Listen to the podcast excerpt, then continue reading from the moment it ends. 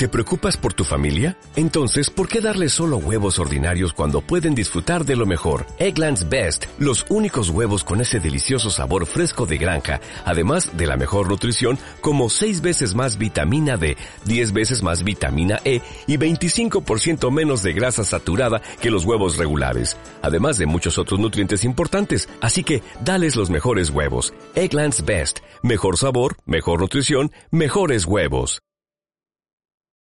Thank you.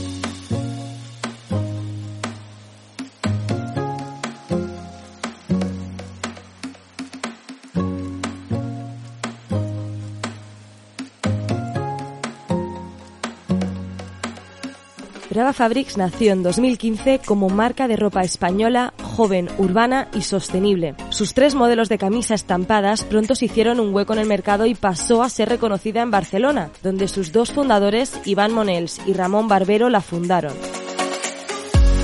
Durante estos cinco años de vida, la marca ha crecido exponencialmente en nuestro país, pero también en mercados internacionales como Alemania, Reino Unido o Estados Unidos. El año pasado, 2020, a pesar de la crisis que vivió el sector textil, Brava Fabrics cerró el año con una facturación de 5 millones de euros, doblando así la cifra del año anterior.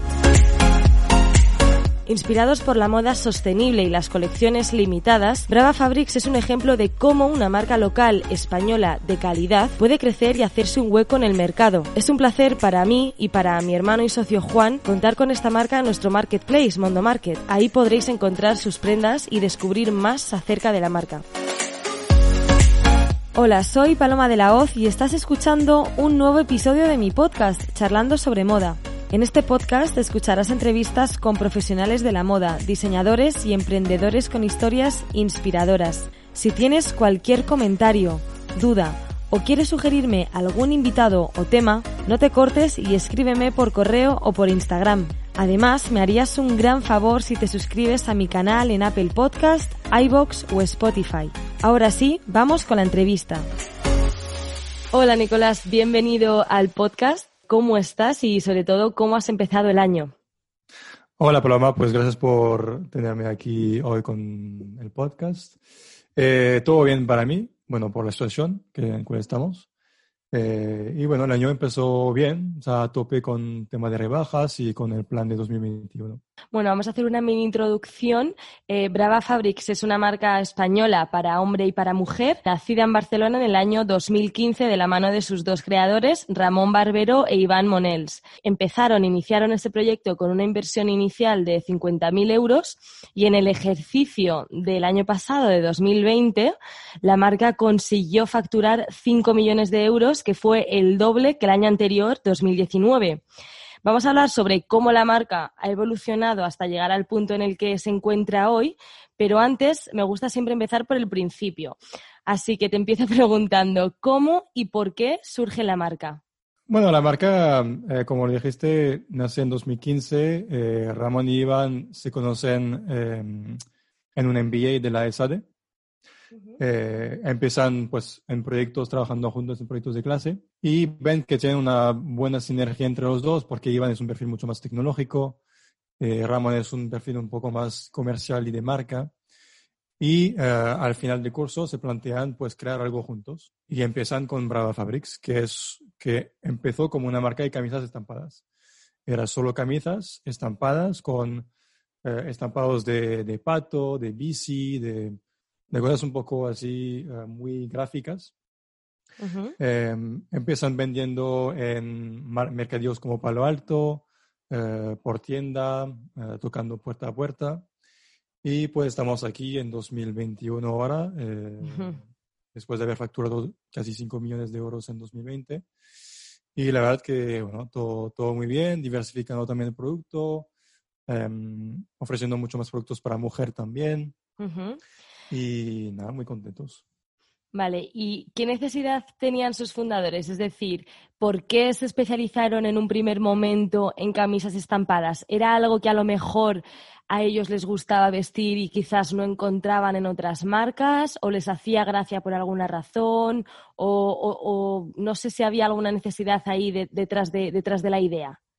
No, bueno, la, verdad es que el producto, em, crearon un producto para ellos Eso es lo primero. Eh, crearon un producto que ellos, eh, a que a ellos le, molaba mucho. Em, y se pensaban, pues, ¿qué, ¿qué, podemos llevar? ¿Qué nos gustaría llevar cada día para salir, para ir al trabajo y para un poco, eh, vieron que hay un hueco en el mercado a nivel de camisería, em, que eran todas muy básicas o con estampados un poco pues muy raros y pues y fueron a la parte de estampados. Todas eran casi iguales en el sentido de que son estampados múltiples repetidos en toda la camisa. Em, y bueno, funcionó muy bien. Eh, de hecho, una de las primeras camisas que, que vendieron, que es la Fixed Gear Rider, ah, que es la camisa de bici, diremos, eh, sigue siendo seis años después eh, un bestseller para nosotros. Entonces, nada, o sea, empezaron con un producto que eran tres estampados, creo, al inicio. Y ahora tenemos más de 40, 50 camisas, camisetas, jerseys, eh, ropa para mujer también. Vale, la marca, como decíamos antes, nació en 2015, pero ¿cuándo llegaste tú a la marca y, qué papel tienes en el equipo? No sé si desde que llegaste has tenido siempre el mismo rol o quizás hayas ido cambiando y, moviéndote dentro del equipo. No sé si, si nos puedes contar un poco. Yo llegué en junio de 2019. Eh, empecé para gestionar las, las, campañas pagadas de Facebook Ads, de Google Ads, em, toda la parte digital, porque yo tengo un background que siempre trabajé en agencia o en plataforma, en Facebook, Google, eh, siempre he gestionado campañas. Em, pero ahora, hace un poco, casi un año, me ocupo de toda la parte de ventas online, que sea la optimización de la web, eh, el, canal Marketplace, y bueno, todo, todo lo que toca un poco a crecer las ventas online, básicamente. Vale. soy un poco más e-commerce manager ahora. Fenomenal. ¿Cómo era la marca en 2015 cuando fue fundada? Nos dices ¿no? que habéis sido, bueno, aunque tú llegaste eh, hace un añito y medio, pero eh, me imagino que, que, te sabrás la historia cuando, no sé si ha ido cambiando la marca de sus inicios hasta ahora, si mantienen el mismo ADN, si el estilo sigue siendo el mismo. Me estabas comentando antes que sí que se han ido ampliando categorías, ¿no? Que empezasteis con tres camisas y que habéis ido introduciendo más ropa de mujer, quizás pantalones, jerseys, ¿no? ¿Cómo ha sido este crecimiento? La marca desde 2015 no ha cambiado en la esencia, diríamos. Em, es la misma marca por la originalidad de sus productos. Em, es una marca diferente a nivel de lo que proponemos. El, único factor que ha cambiado, em, aparte de la diversificación de productos, es la parte de sostenibilidad. Em, ahora usamos solo materiales sostenibles eh, y seguimos produciendo en España y Portugal. ¿Qué características tiene la marca para ser sostenible? No sé si nos podrías responder a, una pregunta que a mí me parece muy difícil, que es ¿qué es ser, sostenible? Porque es verdad que muchas marcas, eh, sobre todo más ahora, ¿no? Eh, dicen ser sostenibles, se cuelgan la etiqueta de sostenibilidad, de eh, eco-friendly y demás, pero no todo vale, me imagino, ¿no? Tendrá que, ser demostrado y, y, poderlo, poderlo demostrar de alguna forma. No sé cómo lo hacéis vosotros desde Brava.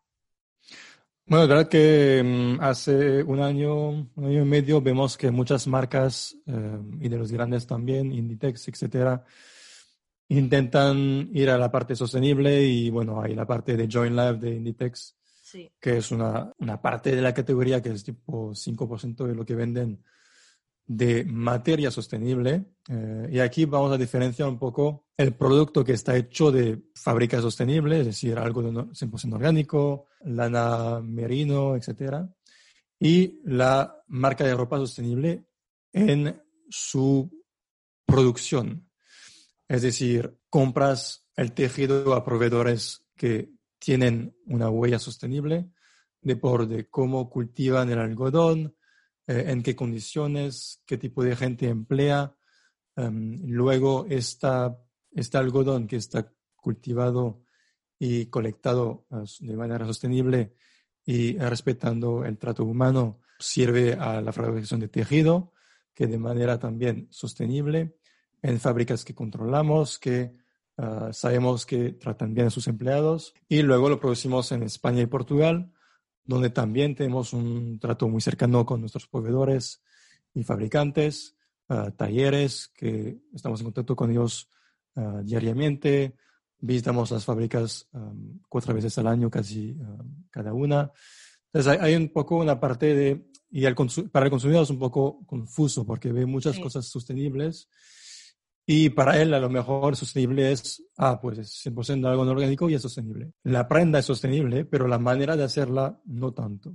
Entonces nosotros no, o sea, no, no, somos unos frikis de la sostenibilidad tampoco, porque tampoco es que seamos la, la, empresa más sostenible del mundo, porque otras empresas que lo hacen muy bien, eh, pero nosotros al menos em, intentamos cada día mejorar esto. Por lo menos tenemos la parte de fabricación y de proveedores que es sostenible. Y luego toda la parte de tracking de la, del tejido, del material, del algodón, es algo que estamos mejorando. Estamos intentando sacar eh, el B Corp también, que es un sello muy importante de sostenibilidad. Entonces, esto, eh, hay que diferenciar la prenda hecha de materia sostenible o orgánica y todo el canal de fabricación que también ah, toca la sostenibilidad. Exactamente, muy bien, muy bien explicado. ¿Cómo afecta a una marca, a Brava en este caso, tener la producción local?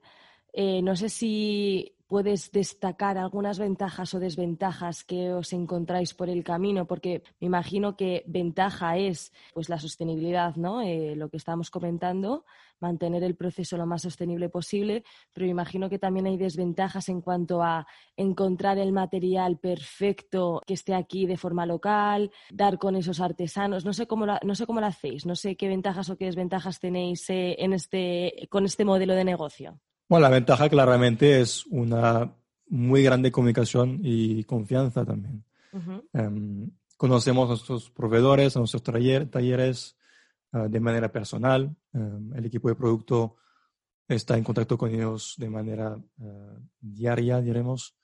Ah, todos los días mandan emails para tener estatus de la producción, para tener pues control de calidad sobre el tejido. Nuestros talleres saben qué nivel de calidad se exige para Brava también siempre van al máximo para nosotros. Ah, hace tiempo que trabajamos con ellos, así que nos conocemos muy bien. eso es la grande ventaja. Pero la desventaja es que como son talleres más locales y más pequeños, el ritmo de producción no es lo mismo. tenemos un lead time mucho más largo. No podemos, por ejemplo, pedir un restock de una prenda en dos semanas, como lo hace el fast fashion.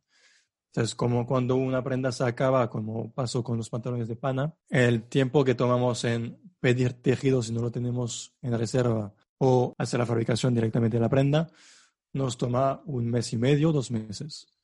Que no es, no es grave, porque al final siempre ha sido así en la moda. Pero como el fast fashion ha acostumbrado al consumidor a un ritmo mucho más agresivo y mucho más instantáneo, un tipo de consumidor estará un poco frustrado de vea presentar agotadas y que tenga que esperar un mes, un mes y medio. Pero nosotros siempre vamos a favorecer la, calidad y el control del, tejido sobre el ritmo de producción elevado. O sea, cada, cada, cada prenda que fabricamos en general nos llega en el primer stock, en la primera salida, nos llegan 300 a 40, 400 unidades.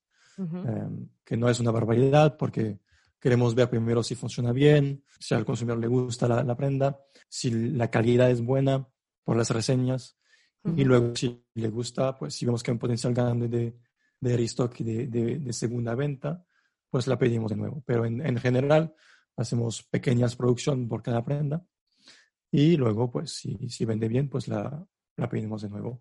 Y en la confianza que tenemos con estos talleres y proveedores em, hace que poco a poco vamos mejorando estos eh, tiempos de entrega. Me, surge la curiosidad eh, con esto que nos está explicando y te quiero preguntar cómo trabajáis las colecciones, porque como dices, ¿no? Que, vais viendo y preferís apoyar lo que es eh, la calidad de las prendas al ritmo frenético de, la industria del fast fashion. ¿Cómo trabajáis las colecciones? No sé si sacáis al año, si tenéis estipulado, digamos, sacar dos colecciones sí o sí, o si vais sacando más colecciones cápsulas, si seguís un calendario de lanzamiento mm, o, según cada año vais, vais cambiando esto. En general tenemos dos lanzamientos, que es el de ah, primavera, verano y otoño-invierno, eh, que siempre las sacamos entre febrero-marzo y agosto-septiembre. Pero estas colecciones están organizadas de manera de cápsula, eh, porque cada cápsula está inspirado de, sobre una, temática que puede ser viaje, que puede ser gastronomía, que puede ser pues una temática um, más urbana. Por ejemplo, uh, en la colección pasada nos inspiramos sobre, mucho sobre Japón, uh, mucho sobre el tema de la montaña con Yosemite. Entonces, cada, cada colección, cada lanzamiento uh, de Spring, Summer o Fall, Winter tiene dos, tres cápsulas que cada una está inspirada de diversas temáticas. Y para trabajarlas, pues las trabajamos casi un año, un año y medio antes sobre pensar qué temática, qué inspiración, qué tipo de diseños. Ah, diseñamos un montón de, de, prendas y luego vamos filtrando sobre las mejores que puede funcionar, cuáles pensamos uh, van a funcionar para nuestro cliente, cuáles van a gustar. Y luego pues pasamos por un proceso de wholesale, porque tenemos también el canal wholesale. Vamos a presentarlas eh, en showrooms y vemos un poco pues la, la, la, la respuesta, el feeling de, de nuestros clientes wholesale sobre ellas y luego pues decidimos cuáles pedir, qué stock pedir de cada una, etcétera. O sea que como trabajáis con un año, un año y medio de antelación, ya estáis fijando o creando, digamos, diseñando, aunque sea la, colección de verano 2022, podríamos decir. Sí, correcto. Vale, ¿y, cómo, cómo hacéis para, o cómo hacen los diseñadores para, para tener como este, esta visión tan a futuro, ¿no? Porque hay algo que, que lo que, no sé, es curioso, ¿no? Porque la gente que no se dedica al mundo de la moda siempre pregunta, ¿no? Pero ¿cómo, cómo pueden pensar en una colección con, con, tanta, con tanta antelación? ¿Cómo pueden saber que esos diseños o ese estilo de camisas o ese estilo de pantalones va a gustar dentro de, un año y medio? ¿Cómo lo hacéis vosotros desde Brava? Bueno, hay, dos partes. La primera parte es la parte gráfica, diremos, que es toda la parte de estampados y um, diseño que esto lo trabajamos muy independiente de lo que pasa en el mundo de la moda, porque al final esto es lo que define Brava y es lo que hacemos desde siempre. Em, todo el, tema de diseño de estampados es algo que realmente no seguimos porque, bueno, si nos gusta a nosotros, lo vamos a, promocionar igualmente. La segunda parte, que es más a nivel de producto, fit, material, em, esto lo trabajamos, bueno, con, con empresas tipo consultorías que dan un poco de ideas de cuáles serían las tendencias a, un año. Eh, por ejemplo, el pantalón de pana. Sabíamos que iba a ser tendencia este año, pero no sabíamos que iba a ser tan potente para hacer cuatro restock en mujer. Eh, cuatro veces se nos ha agotado. Bueno, cada, cada, cada, vez apostamos por un material, un fit, eh, un diseño, por ejemplo, las chaquetas, las parcas, Ah, todo el tema de, del outwear ah, ahora mismo. Hay cosas que funcionan bien, hay cosas que mm, funcionan menos, pero siempre vamos intentando, bueno, cosas nuevas en la web, uh, cosas nuevas a, a, ofrecer también. Y es un poco tomar riesgos porque es, es muy complicado saber lo que va a funcionar en un año, sobre todo en esos tiempos donde no sabes muy bien qué será el consumo de la gente en 2022. Ah, ni sabemos cuál va a ser el consumo en 2021. Entonces es un poco tomar riesgos, ah, ver qué funciona. Para nosotros es un poco más complicado que el fast fashion porque somos mucho más dependientes de menos prendas. Claro. fast fashion puede sacar 100 prendas y le va a funcionar 30 y va a hacer su año sobre esas 30. A nosotros nos cuesta un poco más, ah, un poco más. Si la mitad de las prendas no funcionan muy bien, ahí vamos a tener problemas. Pero en general nos va muy bien porque el cliente ya sabe que lo que sacamos es diferente, es original. Si algo no sigue tanto la tendencia, no pasa nada, porque, bueno, igualmente como son pocas prendas en cada unidad o cada tipo de prenda, podemos vender una, una parte igualmente. El estilo de Brava Fabrics, eh, hemos dicho antes que se caracterizaba sobre todo por esos estampados coloridos, eh, llamativos ¿no? Eh, y originales. El estilo decías que siempre ha sido así, ¿no? ¿Cómo, cómo describirías el estilo? No sé si tiene un, un, adjetivo o una forma de describirlo o si, o si lo describirías de, de una forma más global. A ver, el estilo Brava es un estilo diferente. Cuando vemos y cuando vimos todas las marcas sostenibles, todas eran muy básicas a nivel de colores, a nivel de print, a nivel de fit. Todas hacían más o menos lo mismo. Y cuando hicimos una encuesta en septiembre sobre nuestros clientes repetidos, eh, es decir, gente que ha comprado más de dos veces eh, en Brava, la mayoría definen Brava como original, diferente y sostenible. Siempre vamos a hacer así, eh, siempre vamos a hacer un toque de originalidad que sea un diseño, un estampado, Em, un fit, un material que se destaque un poco de la competencia, porque muchas marcas van a la sostenibilidad. Creemos que de aquí a dos años el ángulo sostenible no será tan vendedor como lo es ahora, porque será muy común, diríamos. Y bueno, pues queremos diferenciarnos de otra manera y por el diseño. En Brava hacemos cosas diferentes, vendemos prendas diferentes y creo que lo importante es que cada persona que compre sostenible o no cuando entra en la web de Brava, vea por lo menos una prenda que le guste, que conecte con ella a nivel de, o, con el diseño, con el estampado, con el material y que le pueda gustar. Intentamos ser un poco original en esto y también tocar diferentes variaciones de prendas, de diseño, etc. En 2020, a pesar del año de inestabilidad y de crisis sanitaria que hemos sufrido, Brava cerró una ronda de, financiación de 450.000 euros y una facturación, como hemos dicho antes, de casi 5 millones de euros. ¿Cómo se explica este crecimiento y, sobre todo, en un año tan complicado y tan incierto, no?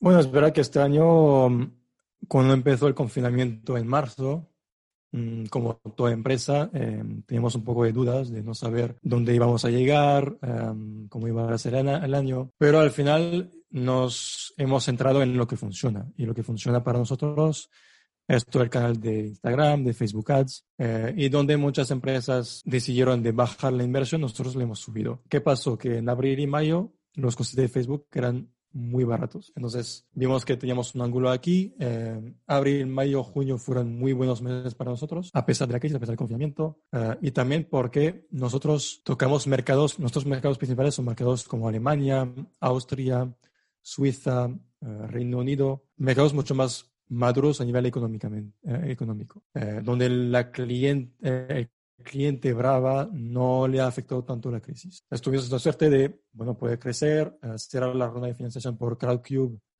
que por cierto llegó en mayo-junio, que fueron meses muy duros, pero igualmente la gente nos ha apoyado un, montón. Em, y esto que siempre nos hemos centrado en lo que funcionaba, tirar adelante, ver qué pasaba y hemos podido pues crecer de más de dos, dos veces em, lo que hemos conseguido en 2019. No fue fácil, em, no todos los días fueron eh, buenos, diríamos, pero estamos muy agradecidos, muy afortunados de haber llegado a este resultado, em, sobre todo cuando vemos el panorama en España, cómo van las cosas. Eh, no nos podemos quejar, la verdad, que ha sido muy bueno. Y este año va a ser un poco más humilde, diríamos, 2021. No vamos a crecer de más de dos veces, creo. Pero bueno, seguimos adelante y a ver cómo vamos. Desde Brava habéis cerrado varias rondas de financiación. ¿Cómo ha sido este proceso desde la primera vez que lo hicisteis hasta la última vez el año pasado?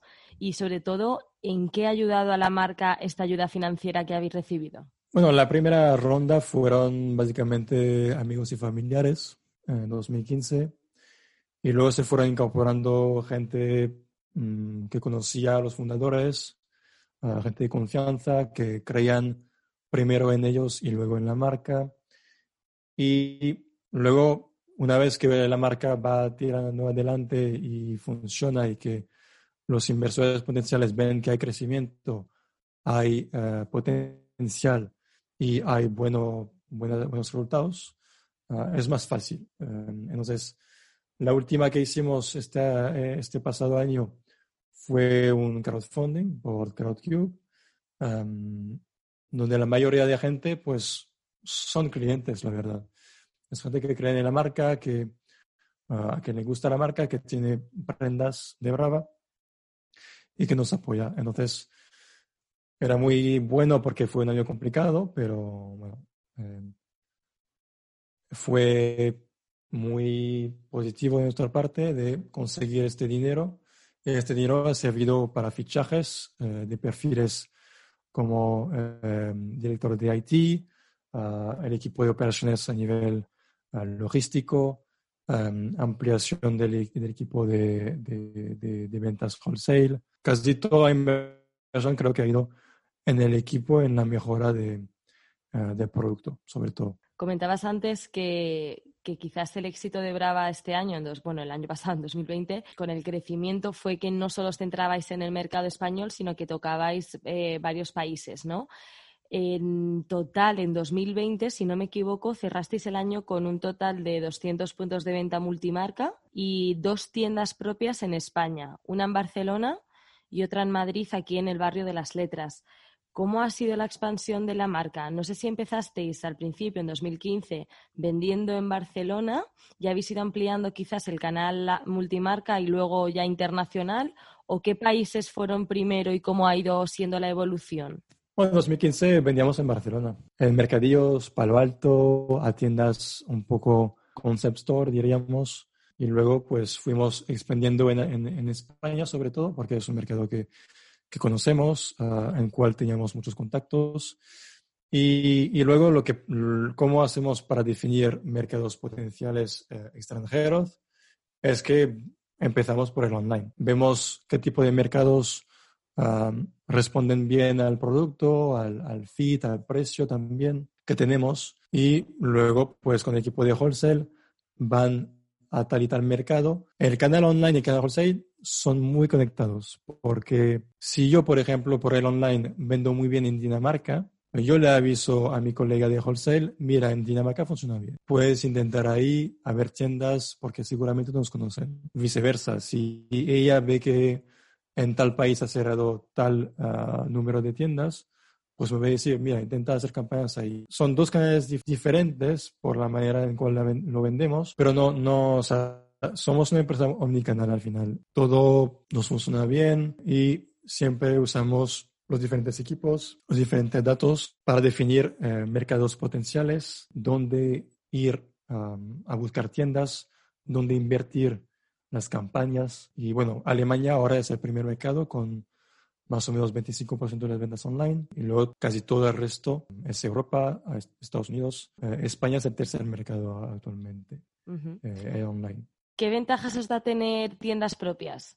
No sé si ves claras diferencias entre tener una tienda propia a estar vendiendo en una tienda multimarca. La tienda propia para nosotros es un canal fundamental, más a nivel marketing que de ventas. ¿Por qué? Porque en Barcelona y Madrid tenemos muchas, muchos clientes uh, repetidores que repiten o en online o en la tienda física. Pero también nos permite, porque Madrid y Barcelona siendo ciudades muy turísticas, y las tiendas estando en zonas turísticas, nos permite cuando hay turismo en España, en estas ciudades, captar también gente que busca una marca española, visita la tienda, nos compra una vez en la tienda con una camiseta eh, o, o, una camisa y luego pues sigue comprando en su país en online.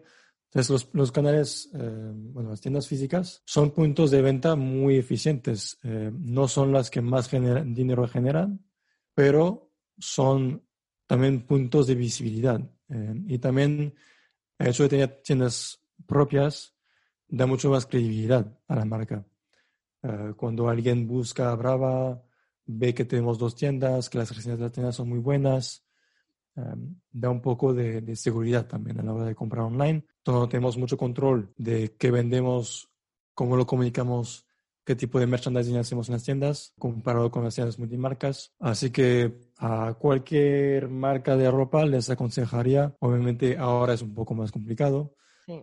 pero en el futuro de abrir tiendas si no, si no tienen. Desde Brava Fabrics trabajáis mucho las colaboraciones cápsulas. Por ejemplo, la última que habéis lanzado, si no me equivoco, ha sido con Polaroid, pero además de esa tenéis disponibles en la web colaboraciones como eh, con Doraemon, Pac-Man, Popeye. ¿Qué buscáis a, tra a, través de estas colaboraciones? Es todo el ángulo de lo que va a conectar con nuestros clientes. Um, sabemos que tenemos una clientela un poco, bueno, no mayor, digamos, pero de más de 30 años. siempre intentamos de buscar una colaboración que tenga sentido primero nivel del cliente, que resuena con el cliente, con la nostalgia, con el vintage, con eh, su adolescencia, pero también que pueda ser muy buena a la hora de crear productos. Por lo cual, todo lo que hemos lanzado, Pac-Man, Popeye, Doraemon, Polaroid, son cosas que se transmiten muy bien en estampado, en prendas. Em, hay colaboraciones que nos ha llegado, pero que no sabíamos muy bien de cómo trasladarlo en producto. Todo lo que trabajamos y todo lo que buscamos con colaboraciones que siempre entendemos, bueno, es algo que hemos empezado hace un año, pero vamos a intentar de hacer tres, cuatro por año. Son, uno, empresas que conecten con, con nuestro cliente a nivel de esto de, de memorias, de, de, nostalgia. Dos, que puedan ser trasladadas muy fácilmente en el producto. Y tres, que siga siendo sostenible. No vamos a hacer una colaboración con una empresa que contamina mucho el medio ambiente, por ejemplo. Pero es esto, es básicamente hacemos un listado con el equipo de producto de cosas que tengan sentido a nivel de marketing, de diseño y um, de, del cliente. Contactamos con ellos, eh, vemos qué términos y, si están de acuerdo con ello. Y luego empezamos a trabajar sobre el diseño, lo aceptan, lo rechazan, hasta que sacamos cuatro, cinco, seis prendas de la, de la cápsula. ¿Cómo es el proceso de, de, la colaboración? Desde el principio al fin, ¿cómo dirías que son los pasos a seguir? Porque me imagino que, como estábamos comentando antes, las colaboraciones las hacéis con un año y medio de antelación, pero las colaboraciones, ¿con cuánto tiempo las empezáis a trabajar? Más o menos un año antes. Em, entonces, lo que pasa, ¿cómo, ¿cuál es el proceso? Básicamente, primero buscamos eh, empresas o marcas con cuales podemos colaborar, que nos gusta a nosotros, que puede gustar al cliente, que vemos que sea bueno para el producto también. O sea, por ejemplo, la camisa Pac-Man es nuestro bestseller desde hace un año y medio, desde que la sacamos en noviembre de 2019, porque el estampado es guay y porque también eh, Pac-Man es muy potente. Entonces, buscamos marcas, ah, hacemos un brainstorming dentro del equipo, luego el equipo de, ventas y de producto va contactado con ellos o con la empresa que se ocupa de los derechos de, de, la, de, la, licencia. Luego vemos el fit que hay entre los dos y luego pues vamos con ellos pensando en productos, en diseño, uh, lo que se puede hacer, lo que no se puede hacer. Hay bastantes restricciones eh, a la hora de no solo el diseño, pero también cómo comunicarlo, qué fotos usar, qué tipo de material usar, Uh, si se puede usar un libro en la foto, si se puede usar un, un muñeco en la foto o si solo se puede usar prints. Uh, también esto es un factor importante porque el marketing y la comunicación de esta cápsula es muy importante para la, venta. Y luego, pues esto es trabajo de diseño con el equipo de producto, eh, van pasando los diseños a, a, la, a la marca o la licencia los van aceptando y luego pues empieza todo el proceso de, creación del producto como si fuese una prenda, ¿verdad? Las redes sociales eh, son cada vez más importantes a la hora de, dar a conocer una marca, incluso un lanzamiento, crecer en ventas, bueno, cualquier objetivo en cuanto a, a, crecimiento y a ventas. ¿Qué uso le dais vosotros a las redes sociales? Porque nos estabas contando antes que sobre todo en 2019 ha tenido un papel súper importante Instagram y Facebook, los Facebook Ads. No sé si diríais que vuestro crecimiento ha sido gracias gracias a, la venta y, los anuncios en Instagram o, cómo, o, qué papel ha tenido para vosotros especialmente? El canal de redes sociales es el más importante para nosotros, que sea a nivel orgánico o pagado, eh, porque el producto resalta mucho en el feed de Instagram y de Facebook, atrae muchos clics y muchas ventas. A nivel orgánico también tenemos una muy buena respuesta. Mucha gente por mensaje privado pregunta información sobre el producto, sobre las tallas. Uh, también hemos empezado un, un, unas colaboraciones con influencers no tan grandes, pero también que tienen una, un papel muy importante en la parte de sostenibilidad, sobre todo en Alemania, en Austria y en Suiza. Y va a ser un canal muy importante para este año, donde queremos no tanto depender de Facebook Ads, porque es un canal que se, se, se pone un poco costoso, la verdad. Uh -huh. eh, está, está poniéndose un poco costoso. Entonces, toda la parte orgánica la vamos a trabajar mucho mejor, vamos a hacer mucho más colaboraciones con influencers, vamos a retrabajar un poco la idea del feed, eh, de incluir más contenido lifestyle, que no sea solo producto, pero también que toque diferentes aspectos del cliente Brava. Como si fuese Brava eh, una persona, pues qué tipo de publicación haría. Esto lo vamos a trabajar un poco mejor. Es el canal de mayor adquisición de clientes pero luego el otro canal que mayor adquisición tenemos es amigos y familiares. Tenemos una encuesta después de comprar en la web que pregunta dónde ha conocido Brava y el tercer después de Facebook e Instagram es amigos y familiares. Entonces, nuestros clientes también son embajadores de la marca, eh, llevan la, la, prenda en una reunión familiar, uh, saliendo con sus amigos. ¿Cómo es diferente por el diseño? Los amigos preguntan, ah, ¿de dónde es esto? Le, les dicen y pues atrae mucho, muchas ventas orgánicas. Claro. ¿Y también recibís eh, muchos mensajes de clientes a través de mensajes privados y demás? ¿O utilizáis eh, Instagram en este caso como escaparate como decías, para, para lucir los diseños y para, para conseguir clics? Claro, o sea, o también tenéis esta comunicación y esta conversación con clientes a través de mensajes privados. Para nosotros Instagram no es solo una manera de vender, sino también de interactuar con la comunidad. Eh, tenemos muchos mensajes privados para, bueno, saber un poco más del producto, uh, disponibilidades si está agotado, pero Instagram y los mensajes privados es lo que ha conducido Brava a sacar colección mujer, porque tenemos muchísimas mujeres a quienes le gustaba Brava, los estampados, el diseño, las prendas, pero no, no hacíamos antes prendas de mujeres. Entonces, esto ha conducido a Brava a decir, vale, pues a lo mejor es tiempo de hacer una colección 100% mujer eh, y con ello pues interactuamos con, con, las mujeres. Tenemos muchas mujeres, sobre todo mujeres porque son las que más interactúan con Instagram, eh, que nos piden cuando sacaremos una prenda Pac-Man para mujer. Entonces hicimos un shooting específico para demostrar que una camisa ese ah, de hombre se podía llevar como oversize para mujer. Ah, entonces nos, nos ayuda mucho conectar los mensajes privados de Instagram, conectar con la gente para tener su feedback, sus recomendaciones, ah, sus dudas también. Em, y bueno, da, danos ideas también. la comunidad de, de, Brava no tenemos lo más, lo, más grandes número de seguidores que otras marcas, pero interactuamos mucho con ellos, nos preguntan un montón de cosas. Las stories también son un canal muy importante porque siempre hacemos encuestas preguntando qué, qué prenda prefieres entre esta y esta. Y nos da también un poco una idea, no, no, es, no es el canal definitivo, pero nos da una idea sobre qué tipo de prendas repetir, qué tipo de fees repetir. Eh, es mucho más fácil de interactuar por stories o mensajes privados que hacer una encuesta por email y bueno, es mucho más también natural, diríamos. Así que Instagram para nosotros no, no es solo un escaparate donde vender, sino que también nos permite eh, recibir feedback y recomendaciones. qué bueno. ¿Cuál dirías que es el prototipo de cliente Brava? No sé si podrías decir que buscan a la hora de comprar, si notáis que todos siguen, digamos, un mismo patrón, quizás se mueven más por el tema de la sostenibilidad, de los patrones, de los diseños.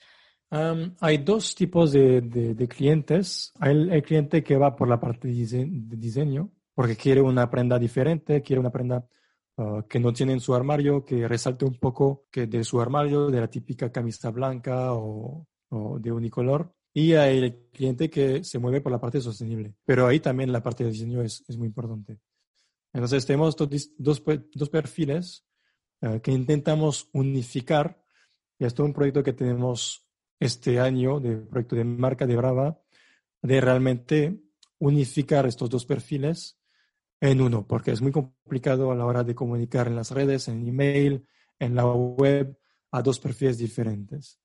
Entonces es un, es un trabajo que estamos haciendo eh, con todos los equipos de, la empresa, de cómo unificar el mensaje para que la persona que está atraída por, por el diseño y la persona que está atraída por, por la sostenibilidad conecten con este mismo mensaje. Entonces son dos perfiles ahora mismo, pero esperamos que en un futuro sea la misma persona. ¿Qué proyectos tenéis para la marca a corto o medio plazo? Aunque ahora estemos preparados para, para vivir el día a día, ¿no? Como nos ha enseñado el 2020, eh, no podemos planear mucho, pero no sé si tenéis proyectos o lanzamientos que estáis deseando sacar ya este año.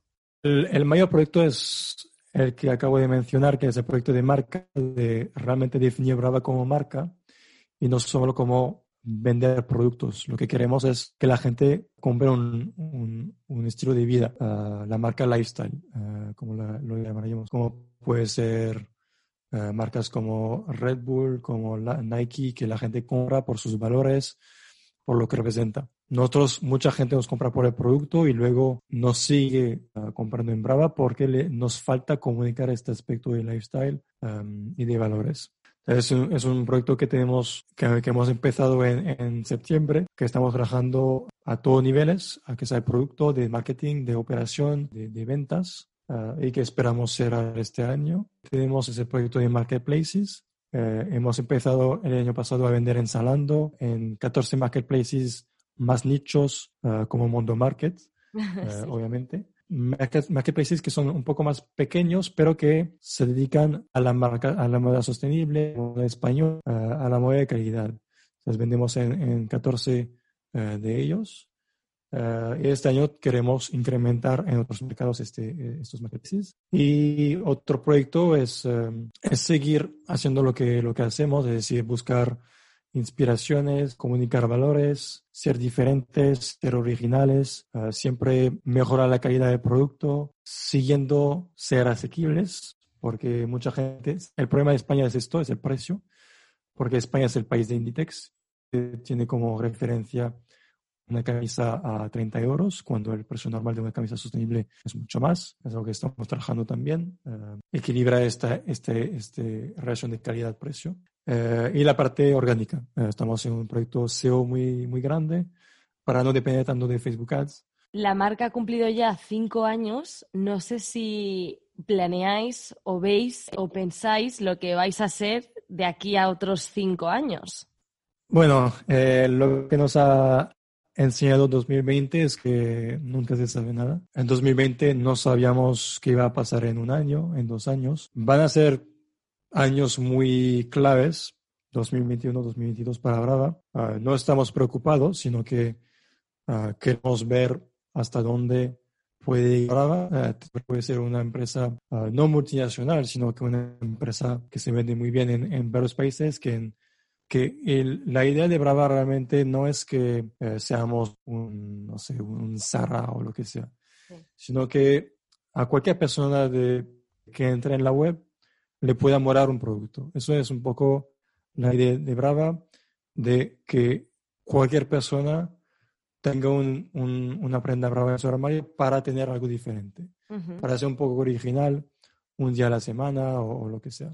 Uh -huh. Entonces, es o sea, el plan es trabajar en lo que hacemos, es buscar más inspiraciones, más colaboraciones, reforzar nuestros puntos fuertes, uh, mejorar la calidad del producto, uh, trabajar en la marca, nuestros valores. Y a nivel de equipo es seguir con el mismo equipo, porque algo muy importante que nunca, o sea, que muy poco se ve, desde que llegué en junio de 2019, que creo que éramos 18 o algo así, nadie se ha ido de Brava. Nadie se ha ido de Brava. Uh, ningún empleado a tiempo completo se ha ido de Brava. Y creo que esto demuestra también que los fundadores hacen un muy buen trabajo, cultura de empresa muy buena, todo el equipo somos muy uh, dependientes de cada uno y eso es, es, es algo que queremos mm, seguir desde aquí a cinco años. Lo más complicado es comunicar entre, entre todos. Y creo que es algo que cualquier empresa de, a pesar de crecer, tienes que seguir en tu línea de, de, valores, de comunicación, siempre comunicar entre equipos y siempre mantener la cultura también de la empresa, que, que me parece muy importante. Totalmente. Y la última pregunta, ¿qué consejo le darías a una persona que, como vosotros, quiere emprender creando una marca de ropa sostenible, pero que, que, bueno, igual no se atreve o le falta como este último empujón. ¿Qué consejo os hubiese venido bien a vosotros saber como empresa? El primer consejo que, que, daría y que creo que Iván lo hicieron muy bien es crear un producto para sí mismo. Hay mucha gente que busca crear una empresa porque ve un hueco en el mercado, de, de, hacer dinero. Yo creo que cada empresa depende del producto. Y si a la, a la idea base del producto no es algo que vas a usar mismo eh, o que no te mola a ti mismo, pero lo, lo haces por profit, por dinero, por hacer tu propia empresa, no va a funcionar. El primer consejo es hacer algo que a ti te gusta, ah, que te da envidia de hacer, que vas a usar tú mismo, ah, vas a ser tu número, cliente número uno. Y también eh, a nivel de sostenible es, como dijimos antes, si alguien se quiere meter en la parte de moda sostenible, eh, tiene que saber qué es ser sostenible ahora mismo. Dijimos, no es solo tener algo no orgánico, eh, es mucho más que esto. Entonces, es un poco peligroso ahora poder hacer la moda sostenible porque tienes que saber que hay muchos, mucha gente en Instagram no duda en criticar marcas que hacen greenwashing ah, y que puede ser un poco peligroso anunciar una marca sostenible que no es sostenible.